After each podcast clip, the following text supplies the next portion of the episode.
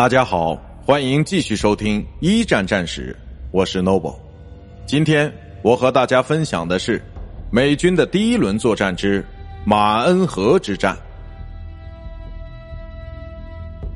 五月二十七日，德军在兰斯和蒙特迪迪尔之间发动了埃纳河攻势，并于次日抵达马恩河流域。驻守此地的法军部队溃不成军。三十日，为了遏制德军的推进。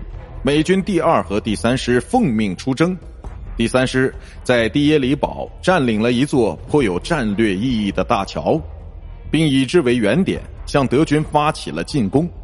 随后，他们又和法军一起发动全面反击，将德军逼退到马恩河彼岸。第二师则在蒂耶里堡以西的贝罗和沃克斯之间阻止了德军的进军。六月四日，德军的埃纳河攻势结束，这两个美军师级部队随即在若干节点展开反击，其中又以六月六日到二十五日的贝罗树林之战最为著名。从西线战场上来说，无论是康蒂尼之战、蒂耶里堡之战，还是贝罗树林内的战斗，都只能算是小打小闹而已。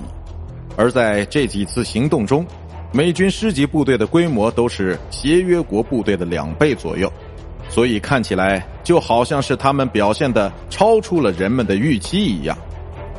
从三月开始，博辛就一直试图说服协约国作战总司令福逊发动大规模作战，终于在七月二十四日达成了心愿。以蚕食圣米歇尔附近的德军突出阵线为目的。从九月十二日到十六日开始，美国的第一集团军获准在西线战场上发动全面进攻，其中一股部队则以东南部的凡尔登为目标，计时出发。